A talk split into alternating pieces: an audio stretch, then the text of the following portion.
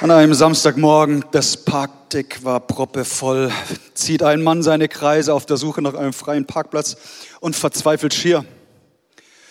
Da schickt er ein Stoßgebet nach oben und sagt, Herr, wenn ich einen Parkplatz bekomme, verspreche ich dir, dass ich jeden Sonntag ins Gospelhaus in den Gottesdienst gehe. Er hat kaum Amen gesagt, da fährt ein Auto rückwärts aus der Parklücke raus und er kann reinschießen, stellt den Motor ab und sagt, Herr, vergiss alles, was ich gesagt habe. Ich habe selbst einen Parkplatz gefunden. Ja, so kann es manchmal gehen, gell?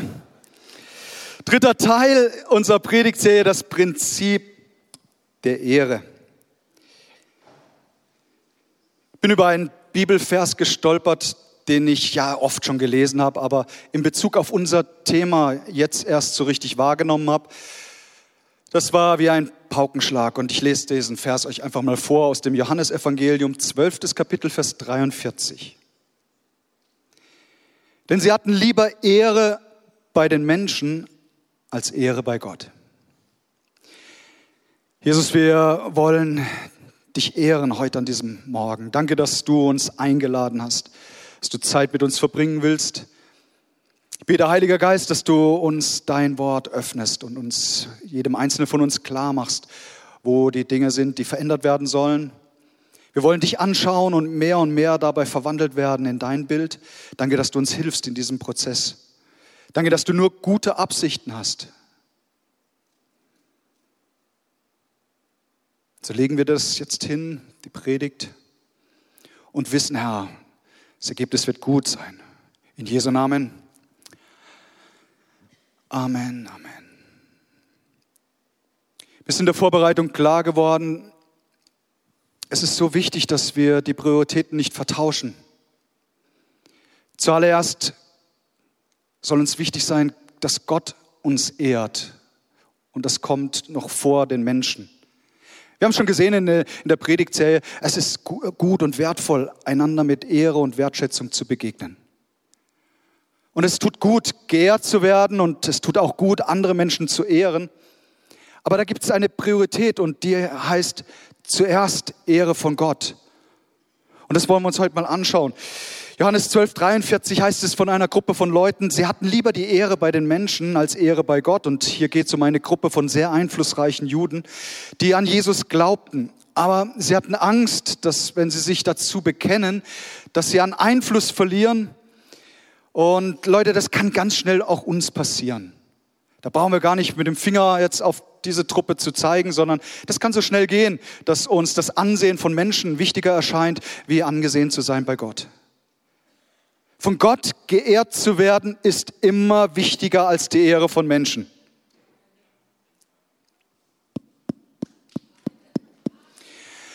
Von Gott geehrt zu werden, ist wichtiger als die Ehre von Menschen.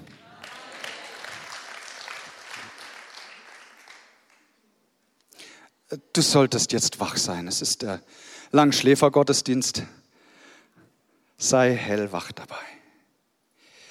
Von Gott geehrt zu werden ist immer wichtiger als die Ehre von Menschen.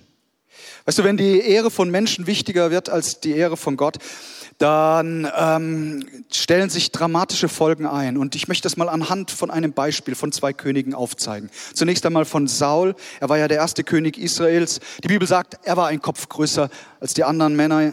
Die Leute folgten ihm nach und interessanterweise war er äh, klein in seinen eigenen Augen am Anfang.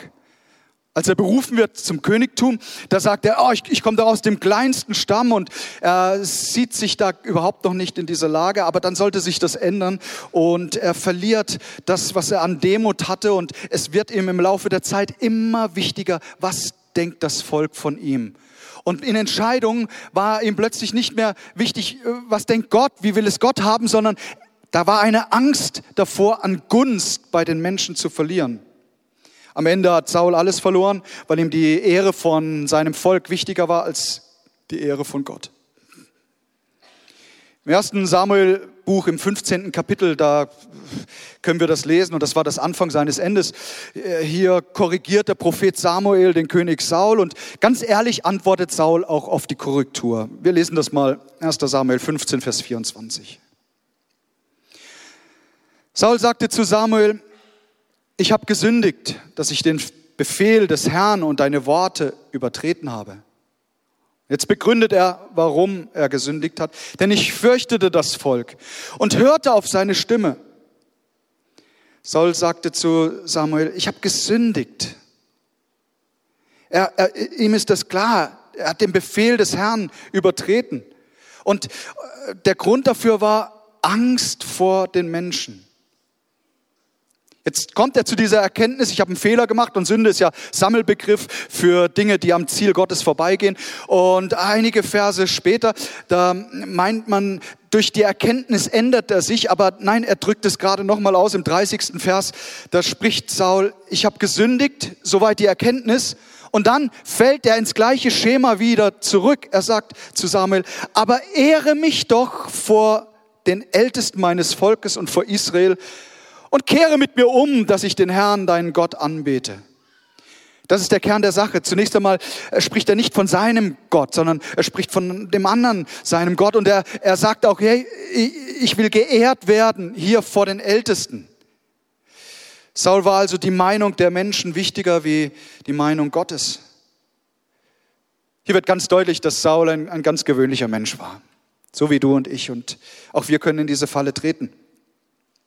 Schließlich wählt Gott einen neuen König und dieser Bund, der mal da war, die Verheißung, Saul und auch seine Söhne werden dieses Königreich weiterführen, ist auf einmal vorbei. Warum? Weil Saul das gebrochen hat.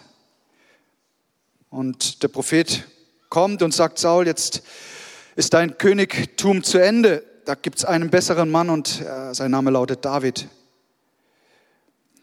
Ich möchte sagen, wenn du Gottes Pläne verfolgst, dann mach dich darauf gefasst, dass nicht alle Leute in deinem Umfeld, Umfeld dir applaudieren. Es gibt immer wieder Zeiten, an denen müssen wir uns entscheiden. Es ist wie eine Weggabelung. Wollen wir jetzt Gottes Weg gehen und dafür vielleicht Widerstand von Menschen erdulden oder sagen wir, wir geben klein, machen Kompromisse, achten das, was Gott wichtig ist, nicht mehr für so wichtig und äh, kriegen den Applaus von anderen Leuten. Wenn uns die Ehre von Menschen wichtiger ist als die Ehre von Gott, dann werden wir Kompromisse eingehen. Das ist die brutale Folge davon. Wenn uns die Ehre von Menschen wichtiger ist als die Ehre von Gott. Ich bin gerade volljährig geworden, 18 Jahre und im Umfeld, die Freunde fragt mich dann, hey, man mit, mit wie vielen Mädels hast du schon geschlafen? Ich habe gesagt, ich habe noch nicht mal eine Freundin gehabt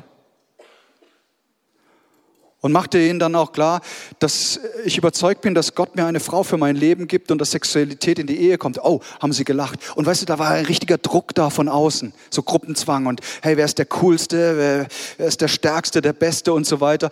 Und man muss sich echt wehren und ich will den Jugendlichen unserer Gemeinde sagen, den Kindern und Jugendlichen, ergebt euch nicht irgendwelchen Gruppenzwängen. Weißt du, damals, damals haben sie gelacht, die Kumpels. Heute nach 30 wunderbaren, glücklichen Ehejahren bin ich's, der lacht.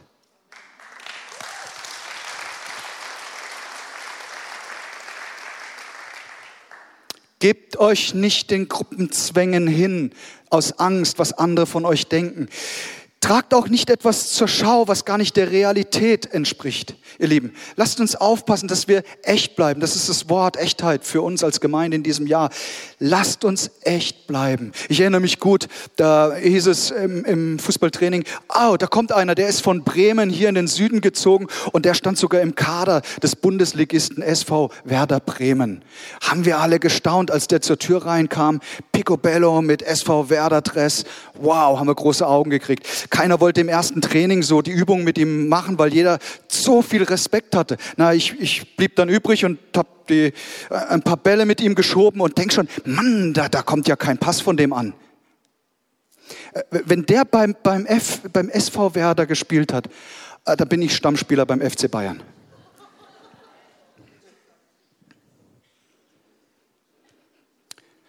Das war relativ schnell klar, nach zwei Trainingseinheiten. Der saß nicht mal auf der Bank. Vielleicht war er irgendwo im Fanblock, aber er kam daher, die Ehre war ihm so wichtig, aber er ist so schnell aufgeflogen. Ich erinnere an einen Mann, viele Jahre ist es her, kam zu uns ins Gospelhaus und die Musiker hörten, ey, der war in der Band von Phil Collins. Wow, was war da Respekt und Beifall, bis er den ersten Ton anspielte. Als ich das hörte, dachte ich, der bei Phil Collins, dann bin ich Profimusiker in der Philharmonie. Weißt du, so, so Blenden fliegt so schnell auf. Und am Anfang mag der Applaus gut tun, aber dann löst sich alles in Luft auf und man steht nur noch mit roten Ohren da und muss sich schämen. So lasst uns ehrlich und echt bleiben und auch keine Kompromisse mit der Wahrheit eingehen. Hey, darf ich dich erinnern, du bist eine Schöpfung Gottes, du bist ein Kind Gottes. Du musst nicht anderen Menschen etwas vormachen, nur um Ehre von ihnen zu bekommen. Gott will dich ehren, allein auf Grundlage und Tatsache, dass du Sohn und Tochter des Allerhöchsten bist. Zieh dir das mal rein. Du bist ein Kind Gottes. Hey, und du bist okay. Darfst du das mal selbst zu dir sagen? Hey, ich bin okay. Danke Gott, dass ich dein Kind bin. Komm, bekenn's mal zu dir selber. Sag's dir mal selber. Wir müssen das immer wieder mal hören. Du, du musst nicht irgendwas vorspielen, irgendwas zur Schau tragen, was gar nicht der Wahrheit entspricht. Wenn uns die Ehre von Menschen wichtiger wird als die Ehre von Gott, dann schleicht sich eine Angst rein und wir reden und bekennen nicht mehr da, wo wir eigentlich bekennen sollten. Wie viele Leute haben ihren Mund gehalten, wo sie eigentlich Gott die Ehre geben sollten? Da ist ein Wunder geschehen, aber sie sagen es nicht. Und alle denken, oh Gott tut heute keine Wunder mehr. Er tut so viel, aber oft tun wir aus Angst oder aus Furcht vor anderen nicht mehr bekennen, was bekennenswert ist. Dank Gott und tu es kund, wann immer er ein Wunder in deinem Leben getan hat. Da gibt es die Geschichte im Johannesevangelium im neunten Kapitel. Da wird ein Mann, der, der blind geboren ist, sehend. Und die Pharisäer, die wollten es nicht glauben. Das können wir Johannes 9, Vers 19 nachlesen. Die wollten nicht glauben, dass der Mann überhaupt blind gewesen war. Deshalb ließen sie seine Eltern holen und verhörten sie. Ist das euer Sohn? Stimmt es, dass er von Geburt an blind war? Wie kommt es, dass er jetzt sehen kann? Die Eltern antworteten, ja, das ist unser Sohn und er war von Geburt an blind. Das wissen wir genau. Aber wie es kommt, dass er jetzt sehen kann, also bis dahin haben sie alles wahrhaftig weitergegeben, aber jetzt knicken sie ein. Aber wie es kommt, dass er jetzt sehen kann, wissen wir nicht. Wir haben auch keine Ahnung, wer ihn geheilt hat. Sie wussten es ganz genau. Fragt ihn doch selbst. Er ist alt genug und kann euch bestens selbst Auskunft geben. Und jetzt sagt uns die Bibel ganz schonungslos, warum sie so geantwortet haben. Die ausweichende Antwort gaben die Eltern, weil sie vor den führenden Juden Angst hatten. Denn sie hatten bereits beschlossen, jeden aus der Synagoge auszuschließen, der sich zu Jesus Christus, äh, der sich zu Jesus als dem Christus, dem von Gott gesandten Retter bekannte. Lasst uns nicht einknicken vor Furcht, was andere Menschen denken. Sprich dein Tischgebet, auch wenn du im Restaurant bist. Nicht, nicht so ein Kopfwehgebet. Kennst du das? Danke, Herr, fürs gute Essen. Amen.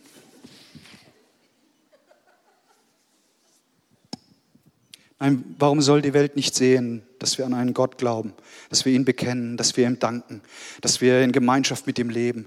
Was für ein riesiges Zeugnis das doch ist. Hey, und hab keine Angst, dass andere dich dann ablehnen. Und wenn sie es tun, hey, Du hast Ehre bei Gott. Das ist viel, viel wichtiger. Hörst du? Das ist die Message des Tages. Der Teufel will uns einschüchtern, dass wir durch Menschenfurcht schweigen, wo wir eigentlich reden sollten. Es liegt etwas zurück und ich bin nicht stolz darauf, aber ich war beim Einkaufen an, an, der Theke und neben mir stand ein Mann und ich wusste, wer er war, sehr einflussreich in dieser Gegend, aber er behandelte die Verkäuferin extrem schlecht. Und anstatt dass ich eingreift, einschreit, habe ich meinen Mund gehalten aus Angst irgendwie. Als der weg war, habe ich die Verkäuferin aufbauen wollen und habe ihr Gutes zugesprochen und mich bedankt und wie man das eben macht. Amen. Und dann habe ich auch gesagt, ja, das ist jetzt gerade schuffelig war von dem anderen Mann. Und dann sagt sie, hätten Sie doch was gesagt, als er da war. Hey, und sie hat so recht gehabt. Lasst uns nicht schweigen aus Menschenfurcht, sondern einstehen für die Wahrheit und für das Recht und lasst uns einsetzen für den Armen und den Bedrückten und für die Leute, die Hilfe und Unterstützung brauchen. Und hey, Gott wird dich ehren. Wenn du dich einsetzt, er wird nicht vergessen all das Gute, was du getan hast. Es gibt Kollegen, die eingeschüchtert sind von Mitgliedern ihrer Gemeinde. Und dann wird, werden Kompromisse gemacht und das Evangelium und die Wahrheit nicht mehr klar gepredigt, aus, aus Furcht, dass vielleicht große Geber, Unterstützer der Gemeinde gehen, nur weil sie mit der Wahrheit konfrontiert werden.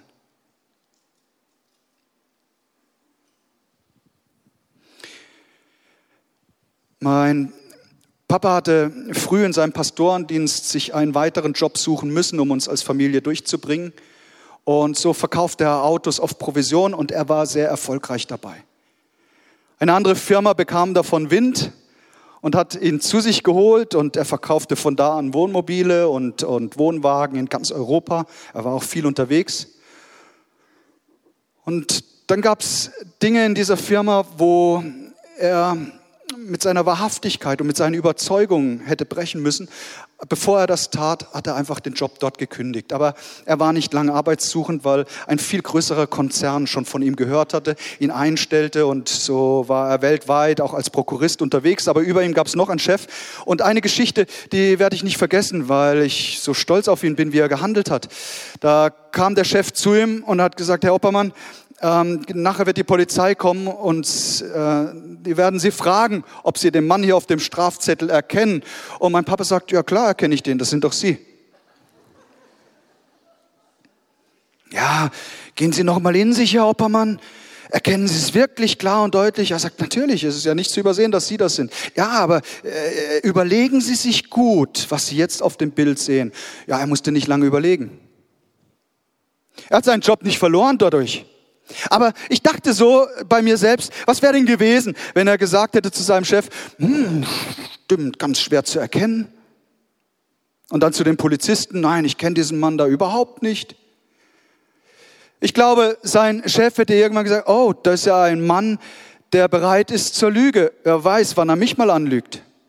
Aber so wusste der Chef, da ist ein Mensch, der ist sehr gerade in seiner Haltung und nicht bereit, Kompromisse einzugehen, nicht bereit zu lügen, nur um dann ein Schulterklopfen zu bekommen vom Boss. Hey, gut gemacht, Herr Oppermann, ja, Ihrer Karriere, Ihrer weiteren Karriere wird nichts mehr im Wege stehen und so. Nein, nein, nein, nein. Hey, ich möchte dich einladen zu einem kompromisslosen Leben in der Nachfolge mit Jesus möchte dich einladen, dass wir echt sind, dass wir gerade sind, dass wir, ähm, dass wir nicht anfangen, die Dinge zu verdrehen, die Wahrheit zu ignorieren, sondern uns ausrichten auf Jesus und sein Wort und seine Gebote und das, was ihm wichtig ist.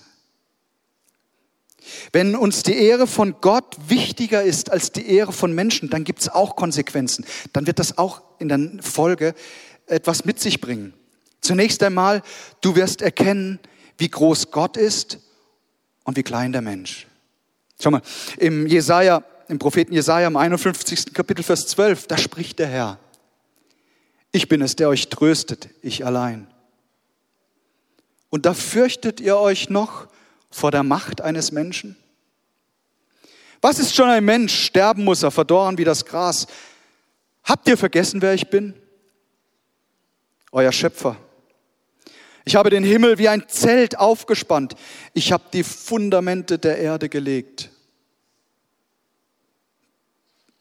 Unvergesslich war das in, in diesem Urlaub in, in Südafrika. Wir waren in Johannesburg in dieser Nacht, den Blick erhoben.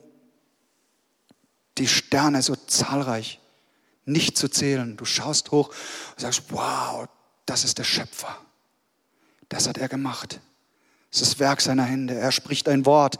Galaxien sind da. Und ich mache mir Sorge um die nächste Miete. Bin doch in seiner Hand, geborgen bei ihm.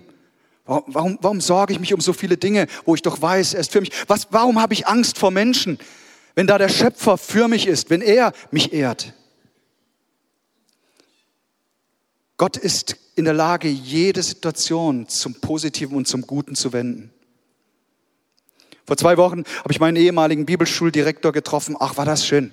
Und er erzählte so aus dem Leben und auch aus seiner Dienstzeit. Seine erste Stelle war in Heidelberg, bevor er dann auch als, als Lehrer und Direktor ins theologische Seminar kam. Und er sagte, da gab es einen, der war stadtbekannt, der war gegen die Gemeinde und der drohte ihm auch. Und dann sagte dieser Mann eben zu dem Richard Krüger, er sagte, wenn Sie weiterhin predigen in dieser Gemeinde, dann werde ich ihnen Schlimmes antun. Er predigte weiter, erzählte er mir, und kam dann eines Abends, ging er so durch, durch die Gassen von Heidelberg, und dann kam genau dieser Mann auf ihn zu. Und er stellte sich aufs Schlimmste ein, und plötzlich, wie von der Tarantel gestochen, zischt dieser Typ ab. Später kam er in den Gottesdienst und erzählte, er sah da den Pastor, in Begleitung von zwei riesigen Bodyguards. Und er fragte, äh, habt ihr Bodyguards an die Seite des Pastors gestellt? Natürlich nicht. Ihr könnt euch denken, wer da in Begleitung war. Engel unseres Herrn, die an seine Seite gestellt wurden und gesagt haben, wag es nur, wag es nur, den Gesalbten des Herrn anzutasten. Ja, hat er nicht gemacht. Wir erkennen, wenn wir die Ehre Gottes suchen und mehr schätzen als die Ehre von Menschen, erkennen wir, wie groß Gott ist. Aber noch etwas, wir erkennen auch, wer wir sind. Weil wenn du Jesus Christus in dein Leben eingeladen hast, dann sagt die Bibel, dann bist du eine neue Schöpfung. Gott hat dir einen neuen Geist gegeben und nicht einen Geist der Furcht, 2. Timotheus 1, Vers 7, sondern der Kraft, der Liebe und der Besonnenheit. Wir erkennen unser wahres Ich in unserem Inneren, dass wir nach Gottes Ebenbild geschaffen worden sind. Und dann sind wir nicht länger angewiesen, von Menschen Ehre zu bekommen. Weil wir wissen, wir sind von Gott geehrt. Die Suche nach der Ehre von Menschen wird immer ins Nichts, ins Nichts führen, weil es niemals stillend, erfüllend sein kann. Deine Seele wird immer weiter suchen, dass du Ehre und Anerkennung von anderen Menschen bekommst. Und das wird eine ewige Jagd sein, ein Rennen, das du nicht gewinnen kannst. Wenn wir die Ehre von Gott mehr lieben als die Ehre von Menschen, dann werden wir zu den biblischen Werten und Überzeugungen stehen. Selbst wenn Leute nicht deiner Meinung sind. Trotzdem wird Respekt wachsen. Wenn du zur Wahrheit stehst, zu Prinzipien, zu göttlichen Prinzipien, dann wird der Respekt in deinem Umfeld bei anderen Leuten wachsen. Egal, ob sie schon gläubig sind, noch nicht oder es gar nicht werden wollen. Sie werden das anerkennen und sagen, oh, da ist ein Mensch, der ist aufrichtig. Kam der neue Trainer zu uns, die Jugendmannschaft, und es war klar, ich habe mich festgelegt gehabt, sonntags morgens, ist mein Platz in der Kirche und nicht auf dem Fußballplatz. Und dann kündigte der neue Trainer das nächste Spiel an, das am Sonntagmorgen stattfinden sollte. Und ich sagte in der Kabine, ich muss passen, ich bin da nicht dabei, ich gehe da in den Gottesdienst. Oh, da fing er an und hat, hat sich lustig gemacht über den Oppermann, das christliche Weichei und fing da an, vor den anderen Jungs den Starken zu machen. Und dann erhob sich äh, zuerst bei einer meiner besten Freunde und sagte, ach Trainer, ich wollte nur sagen, ich bin am Sonntag auch nicht dabei. Da ist der Nächste aufgestanden, hat gesagt, Sonntag werde ich nicht spielen, nicht unter dir Trainer. Der Nächste, der Nächste, der Nächste. Die ganze Mannschaft geschlossen, stand auf und ist gegangen. Er stand allein in der Umkleidekabine und das war es mit Trainer sein. Dann war er sein Job los. Weil er hatte keine Mannschaft mehr. Der neue Trainer war wesentlich cleverer. Er sagte, hey, warum, warum tun wir nicht alle Sonntagsspiele auf Samstag legen? Dann kann der Oppermann immer dabei sein. So wird es dann auch gemacht. Ich möchte dich einladen zu einem mutigen Leben. Unterordnung ist so ein wichtiges und biblisches Thema und auch ein gutes göttliches Prinzip. Aber wenn Unterordnung fordert, dass wir gegen Gott gehen, dann dürfen wir da nicht mitmachen. Unterordnung funktioniert bis zu einem gewissen Grad. Wenn wir anfangen sollen, die Gebote Gottes zu brechen, in der Lüge zu leben, dann ist hier Unterordnung auch nicht mehr dran. Unser Ziel muss immer sein, dass die Meinung Gottes uns wichtiger ist als die Meinung von anderen Menschen. Schau, kaum eine, eine Person in der Bibel fasziniert so sehr wie David, der Hirtenjunge, der zum König wurde. Er war ein treuer Hirte, ein loyaler Untertan, ein mächtiger Feldherr, begnadeter Dichter und Sänger. Aber eben, und das wissen wir auch, ein Lügner, ein Ehebrecher, ein Mörder. Und dennoch sagt die Bibel, David, ein Mann nach meinem Herzen, das sagt Gott über ihm aus, obwohl er auch fehlerhaft war. Was unterscheidet David zu Saul? Das war so meine Frage und da möchte ich euch mit hineinnehmen. Wir haben am Anfang Saul angeschaut, wie ihm die Ehre von Menschen so wichtig war. Was David unterscheidet von ihm ist, dass David immer die Ehre von Gott wichtiger war als die Ehre von Menschen. Seine Geschichte geht so richtig los im 1. Samuel im 17. Kapitel. Da ist eine riesige Schlacht im Gange, die Philister gegen das Volk Israel. Und dann steht ein Mann in, den Reihen der Philister auf, nicht zu übersehen. Sein Name war Goliath, ein mächtiger Krieger. Und von morgens bis abends machte er sich lustig über Gott und über Israel. Und äh, dann kommt David, der kleine Hirte, dahin. Und der Punkt war, da ist einer, der sich lustig macht über meinem Gott und das schaue ich, dem schaue ich nicht einfach so zu. Das Besondere an der Aktion von David war, da ging es ihm nicht um sich selbst. Es ging ihm nicht um den Applaus, sondern er hatte eine Sache festgestellt. Da wagt es jemand, gegen etwas aufzustehen, was mir heilig und wichtig ist. Und dann nimmt er seine Schleuder und die Steine und er geht dem Goliath entgegen. Und ihr wisst, die Geschichte hat ein, ein Happy End. Es geht gut aus. Goliath wird gefällt und Israel gewinnt die Schlacht. 1. Samuel 17, Vers 45. David aber sprach zu dem Philister, Du kommst zu mir mit Schwert und mit Speer und mit Wurfspieß. Ich aber komme zu dir im Namen des Herrn der Herrscharen, des Gottes der Schlachtreihen Israels, den du verhöhnt hast. Siehst du, wie David so vollkommen die Ehre Gottes sucht? Die ganze Erde soll erkennen, dass Gott mit Israel einen Plan hat. Das ist der, der große Unterschied zwischen David und Saul. David suchte die Ehre Gottes, Saul suchte die Ehre von Menschen. Das Ende von Saul, also dem Mann, dem die Ehre von Menschen so wichtig war, das Ende war Depression und schließlich nahm er sich selbst das Leben. Diese innere Lehre konnte die Ehre von Menschen niemals füllen. Jahre später, nach dem großen Kampf gegen Goliath, David ist längst König über Israel, dann lässt er die Bundeslade nach Jerusalem kommen. Das ist eines der wunderbarsten Ereignisse in seinem Leben. David ist, ist, ist so glücklich darüber. Und er ehrt Gott mit einem riesigen Fest. Und er ist sich dabei nicht zu Schande in diesem Fest. Die Bundeslade, das Zeichen der Gegenwart Gottes kommt, kommt nach Jerusalem. Plötzlich lässt er so die typisch royale, steife Haltung fallen und er fängt an zu tanzen. Die Bibel sagt 2. Samuel 6, Vers 14, David aber tanzte mit aller Macht vor dem Herrn. Und David war mit, nur mit einem leinernen Ephod umgürtet. Der war so happy und gab Gott die Ehre. Und er konnte es einfach nicht mehr für sich behalten. Er fing an zu tanzen, weil die Bundeslade endlich in die Stadt kommt. Er war nicht mehr zu halten. Und dann passiert Folgendes. Nicht alle haben gesagt, wow, wie cool, dass David tanzt. Seine eigene Frau war das mega peinlich. Ist nicht so easy, wenn die Frau nicht einverstanden ist mit dir. Alle Männer sagen Amen. Ich weiß, von was du sprichst.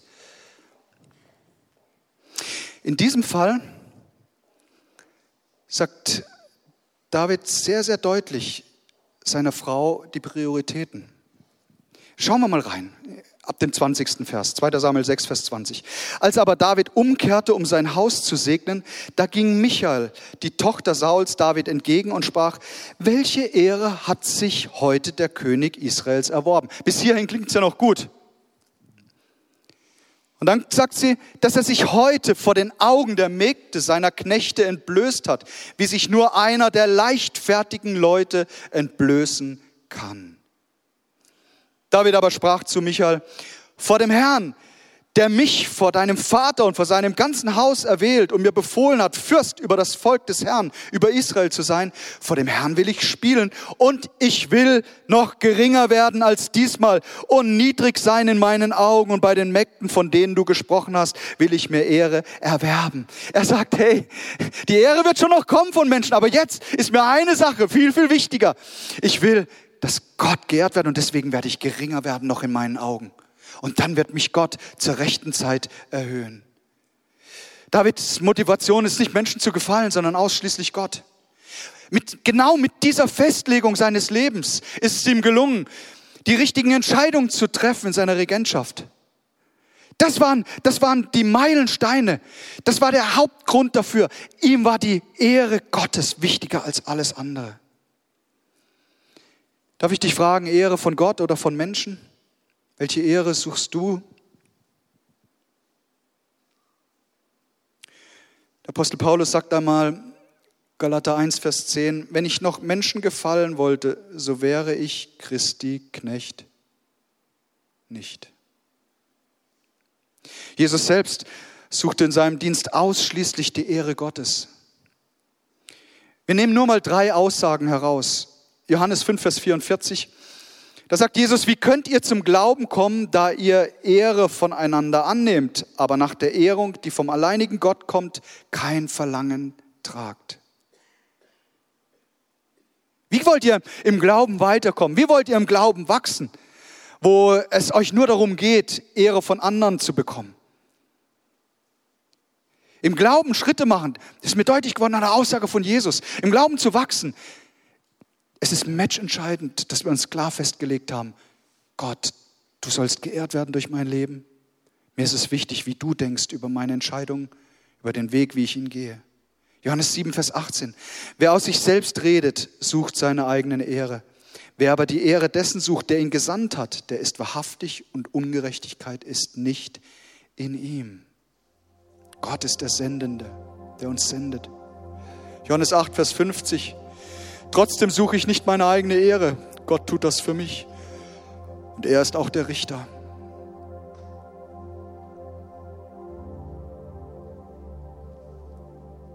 Wann wird Gott uns ehren? Wenn wir uns demütigen unter seine mächtige Hand. Wenn wir ihm vertrauen, weil er der Schöpfer ist und wir das Geschöpf. Wenn wir zu göttlichen Werten stehen, unser Bestes geben, selbst unsere Feinde segnen und auch denen Gutes tun, die es eigentlich gar nicht verdient haben. Ihnen mit Güte begegnen. Wenn wir das tun, hey, gewinnen wir die Gunst des Schöpfers. Er wird deine Kämpfe austragen für dich. Er wird dir Beziehungen und starke Freundschaften schenken. Warum? Weil du in seiner mächtigen Hand geborgen bist. Jesus, wir danken dir für deine Liebe zu uns.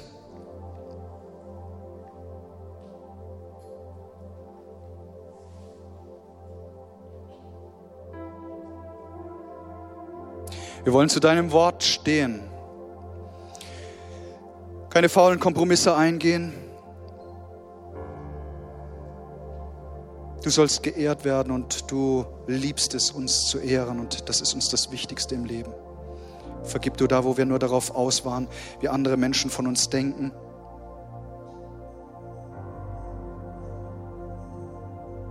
Du selbst hast doch gesagt, was, was sollte ein Mensch dir tun? Dein Wort sagt, Herr, wenn, wenn du für uns bist, wer mag wider uns sein? Alle Dinge, die geschehen, müssen uns zum Besten dienen, weil wir dich lieben, Herr. Selbst da, wo Menschen aufgestanden sind, Übles und Negatives gesprochen haben gegen uns, so stehst du doch für uns ein, Herr. Du bist das Schild des Glaubens, an dem jeder feurige Pfeil abprallt. Auch jedes böse Wort wird seine Wirkung nicht entfalten können. Danke, dass du deine schützende Hand über uns hältst. Danke, dass der Respekt auch wachsen wird vor, in der Gesellschaft, wenn wir aufrecht stehen zu dir.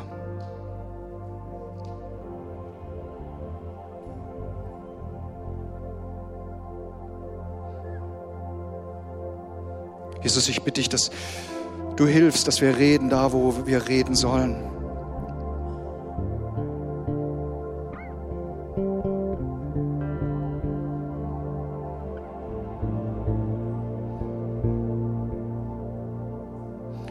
Gott sagt zu einer Reihe von Leuten, die, die hier sind und sagen, oh, der Glaube, das ist so meine Privatsache. Es geht auch niemandem etwas an. Und Jesus sagt ja, ich habe dir gesagt, geht hin in diese Welt. Macht alle zu Jüngern, indem ihr sie lehrt, indem ihr sie tauft. All das zu bewahren, was ich euch mitgegeben habe. Und Jesus nimmt jegliche Angst und jegliche Furcht aus deinem Leben heraus. Er setzt dich frei.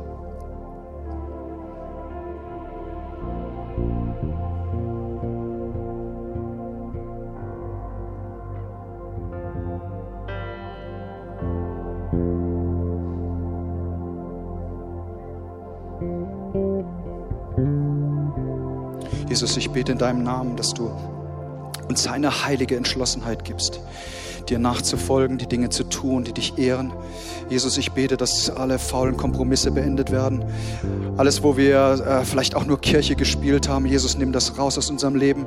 Ich bete, Herr, dass, dass die Liebe zu deinem Wort immer stärker wird, dass die Liebe untereinander zunimmt. Jesus, danke, dass du uns Lust schenkst zum Gebet, dass eine Erweckung des Gebets stattfindet bei jedem Einzelnen. Danke, Herr, dass du auch befreist von Scham und vom schlechten Gewissen. Ähm, das sind Menschen hier, die werden angeklagt vom Feind über Dinge, die Jahrzehnte zurückliegen. Und Gott sagt, heute, ich setze dich frei von diesem schlechten Gewissen. Und die Stimme des Verklägers muss jetzt verstummen in Jesu Namen, in Jesu Namen, in Jesu Namen. Höre, sei frei, Vergebung ist ausgesprochen. Du darfst und sollst neu durchstarten. Neuanfang höre ich im Geist. Neuanfang des Glaubens. Eine Freisetzung, Dinge neu zu beginnen, findet jetzt statt. Halleluja. Geist Gottes bewegt sich in diesem Raum. Überall berührt er jetzt Menschen. Überall beginnt er zu heilen, freizusetzen von der Sucht, von Menschen geehrt zu werden. Gott sagt, hey, das, das brauchst du nicht, weil du meine Ehre hast. Kommt, lasst uns zusammen aufstehen. Wir bleiben weiter in der Gegenwart Gottes und im Gebet. Alle Augen sind geschlossen und ich möchte fragen, wer hier ist heute Morgen, der sagt, ich brauche neues Leben, Vergebung meiner Schuld. Ich brauche Jesus in meinem Leben. Ich habe zu viele Kompromisse zugelassen. Ich habe vielleicht ein Leben ohne Jesus, ohne Gott geführt. Ich brauche Freiheit von der Sünde, die mich drückt. Wenn dich das betrifft, wenn sie das betrifft, dann strecken Sie doch Ihre Hand gerade jetzt dem Himmel entgegen. Ganz weit, sodass ich das sehen kann. Gott ist hier zur Rettung. Vielen Dank. Gott ist hier, um zu retten. Dankeschön. Gott ist hier, um zu befreien vom schlechten Gewissen, von falschen Kompromissen, von all dem, was nur zerstören will. Gott setzt jetzt frei. In Jesu Namen, in Jesu Namen, auch oben auf dem Balkon, wo immer Menschen sind, die heute ein neues Leben empfangen wollen. Streck deine Hand dem Himmel entgegen. Halleluja. Und dann, wenn du das möchtest, lasst uns zusammen beten. Herr Jesus Christus, vergib du mir meine Schuld. Dich will ich ehren durch meine Worte und meine Handlungen. Danke, dass du mein Gott bist. Dass du mich führst von Wahrheit zu Wahrheit dass ich zu deinem Wort stehe. In Jesu Namen. Amen.